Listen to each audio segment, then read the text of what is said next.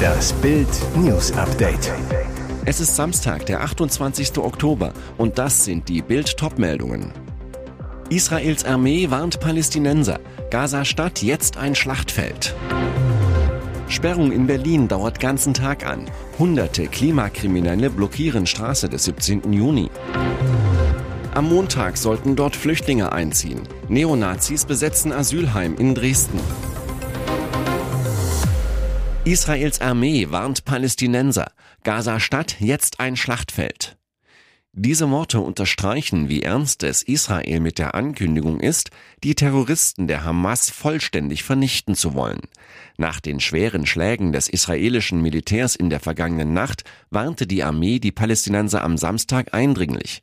Gaza-Stadt sei jetzt ein Schlachtfeld, hieß es. Die Schutzräume in dieser Zone seien nicht sicher, erklärte die Armee in Flugblättern, die aus Kampfflugzeugen über dem Gazastreifen abgeworfen wurden. Darin werden die Zivilisten aufgefordert, unverzüglich in Richtung Süden zu flüchten. Auch Verteidigungsminister Joaf Galant äußerte sich zur aktuellen Lage. In einer Videobotschaft erklärte er, der Krieg gegen Hamas sei in eine neue Phase getreten.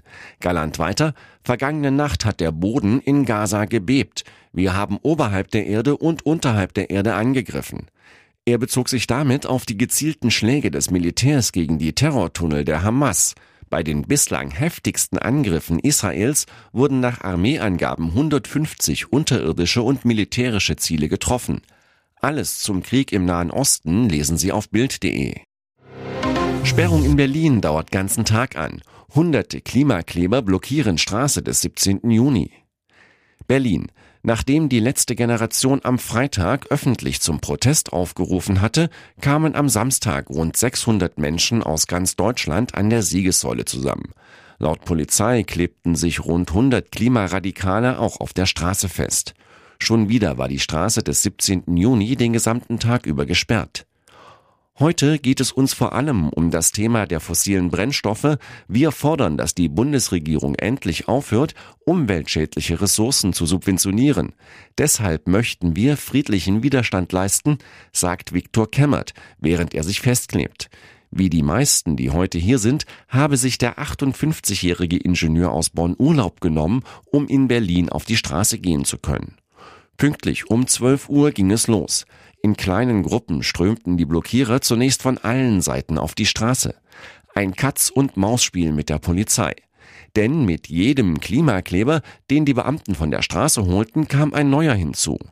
Nach etwa 30 Minuten dann der Strategiewechsel. Die Polizei sind zu wenige, jetzt alle auf die Straße, tönte es aus der Menge. Wenig später war die Straße des 17. Juni dann tatsächlich vollständig blockiert. Mehr zu dem Geschehen in Berlin lesen Sie auf Bild.de. Am Montag sollten dort Flüchtlinge einziehen. Neonazis besetzen Asylheim in Dresden. Mehrere Rechtsradikale haben am Sonnabend eine geplante Flüchtlingsunterkunft im Dresdner Stadtteil Alttorna besetzt. Sie hatten sich Zutritt zu dem Gelände verschafft und waren so auf das Dach des Gebäudes gelangt. Dort zündeten sie Pyrotechnik und entrollten ein Banner. Die Polizei rückte mit mehreren Einsatzwagen an, räumte die Unterkunft aber vorerst nicht. Vor dem Gebäude schwenkten Demonstranten die Reichsflagge und die Fahne der Freien Sachsen. Der Einsatz dauert zur Stunde noch an. Die Polizei hat die Höhenretter der Feuerwehr angefordert, da noch immer Besetzer auf dem Dach sind. Auch die Verhandlungsgruppe des Landeskriminalamts ist vor Ort. In Dresden hatte es schon den ganzen Samstag über Demonstrationen sogenannter Querdenker, Reichsbürger und von Anhängern der rechtsextremen Kleinstpartei Freie Sachsen gegeben. Dort wurde offenbar auch dafür geworben, zu der Asylunterkunft nach Alttorna zu kommen. Drei Monate nach Tod ihrer großen Liebe. Sandra Bullock erstmals wieder in der Öffentlichkeit. Auf diese Rolle konnte sie nichts vorbereiten. Hollywood-Star Sandra Bullock steht knapp drei Monate nach dem Verlust ihrer großen Liebe, Fotograf Brian Randall, als trauernde Partnerin und alleinerziehende Mama da. Mit der elfjährigen Tochter Layla, die sie als Dreijährige adoptierte, zeigte sich die 59-jährige Schauspielerin nun erstmals wieder unterwegs in LA. Der Blick konzentriert, keine Regung im Gesicht. Ihren Schmerz will Bullock auch weiterhin nicht mit der Welt teilen. Sandra Bullocks Lebensliebe starb am 5. August, verlor auf tragische Weise den Kampf gegen die Krankheit ALS. Brian Randall wurde nur 57 Jahre alt. Die Schauspielerin und der Fotograf hatten sich kennengelernt, als er den Geburtstag ihres 13-jährigen Adoptivsohns Louis fotografierte.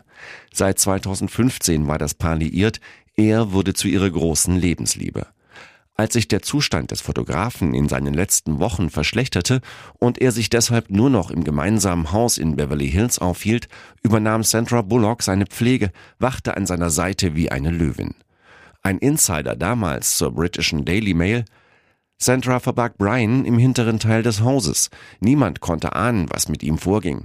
Am Schluss ließ sie niemanden mehr ins Haus, nur noch die Ärzte und das Pflegepersonal, das nach Brian sah. Und jetzt weitere wichtige Meldungen des Tages vom Bild Newsdesk. Fast zehn Jahre ist der verhängnisvolle Skiunfall eines unserer größten Sportler aller Zeiten jetzt her. Am 29. Dezember 2013 verunglückte Formel-1-Gigant Michael Schumacher in den französischen Alpen, schlug mit dem Kopf heftig auf einen Felsen. Seitdem kämpft er darum, wieder vollständig gesund zu werden. Nur der engste Kreis weiß, wie es Schumi wirklich geht. Sein Anwalt Felix Damm, er vertritt Schumi seit 2008, hat jetzt neue Einblicke gegeben und enthüllt, warum Schumachers Familie das Geheimnis um seinen Gesundheitszustand auch nach so langer Zeit um jeden Preis hütet. Damm in einem Interview mit dem Magazin Legal Tribune Online. Wir haben auch mal überlegt, ob eine finale Meldung über den Gesundheitszustand der richtige Weg sein könnte. Doch danach wäre ja nicht Schluss gewesen und es hätten dann permanent aktualisierte Wasserstandsmeldungen erfolgen müssen. Schon gleich nach dem Unfall habe die Gefahr bestanden, die Kontrolle über Gerüchte und Berichterstattung zum Zustand Schumis zu verlieren, erklärt Damm. Damals hätten zum Beispiel die Ärzte Pressekonferenzen zum aktuellen Stand gegeben. Das waren eigentlich Inhalte, die thematisch der Privatsphäre zugeordnet waren. Das war bis dahin eigentlich komplett tabu, so Damm. Zur Strategie der Familie Schumacher und ihrer Anwälte, den Gesundheitszustand des Sportidols geheim zu halten, sagte er, ich glaube, dass die allermeisten Fans gut damit umgehen können, nicht genau zu wissen, wie es Schumi geht. Diese Frau erschüttert die deutsche Politik. Ex-linken Fraktionschefin Sarah Wagenknecht und ihre neue Partei. Am Montag stellte sie ihr Bündnis Sarah Wagenknecht vor. Jetzt zeigt die erste Sonntagsfrage danach das Potenzial. 14 Prozent würden die Wagenknecht-Partei wählen. Aus dem Stand Platz 4, fast so stark wie die SPD mit 15 Prozent. Doch woher kommen die potenziellen Wähler der Wagenknecht-Partei? Das zeigt ein Vergleich mit dem regulären BAMS-Sonntagstrend, der noch ohne das neue Bündnis erhoben wird. Demnach ist der größte Verlierer die AfD mit 21 Prozent aktuell und nur noch 17 Prozent mit Wagenknecht als Konkurrentin auf dem Wahlzettel. Die Union büßt zwei Punkte ein, von 31 Prozent aktuell auf 29 Prozent mit Wagenknecht. Die Ampelparteien büßen jeweils einen Punkt ein. Die SPD fällt auf 15, die Grünen auf 12 und die FDP auf 5 Prozent. Einen Prozentpunkt würde Wagenknecht den freien Wählern abjagen, vier Punkte kämen von den sonstigen. Macht in der Summe 14 Prozent. Bemerkenswert, die Linke würden, ob mit oder ohne Wagenknecht-Partei, 4 Prozent wählen. Zu wenig für den Einzug in den Bundestag. Ihr hört das Bild News Update mit weiteren Meldungen des Tages. Aufatmen in Lewiston im US-Bundesstaat Maine. Der Armeereservist, der 18 Menschen ermordet hat, ist tot. Er starb durch einen Kopfschuss. Offenbar hat er sich selbst das Leben genommen. Das berichtet CNN. Der Mann wurde tot im Wald von Lisbon gefunden, nahe einem Recycling Center, knapp 13 Kilometer von Lewiston entfernt. Eine Ausgangssperre seit der Tat am Mittwoch hatte die Polizei bereits am Freitagnachmittag aufgehoben.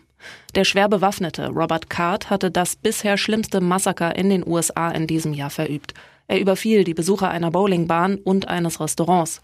Mit einem Sturmgewehr mit Zielfernrohr tötete er kalkuliert und methodisch, berichten Überlebende. Nach dem Amoklauf tauchte der Mörder unter. 400 Polizisten suchten ihn. Für die Bewohner der 37.000 Einwohnerstadt ein Albtraum. Sie durften 48 Stunden lang nicht aus dem Haus, mussten im Lockdown um ihr Leben fürchten, solange der Killer frei umherlief. Die Stadt konnte nicht einmal um die Opfer trauern.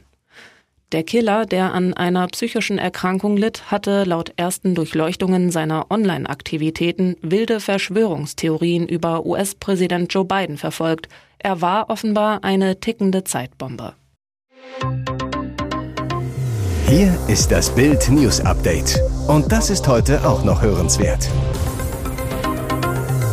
Der Hass wird immer klarer. Fridays for Future-Ikone Greta Thunberg posiert mit Hamas-Propaganda.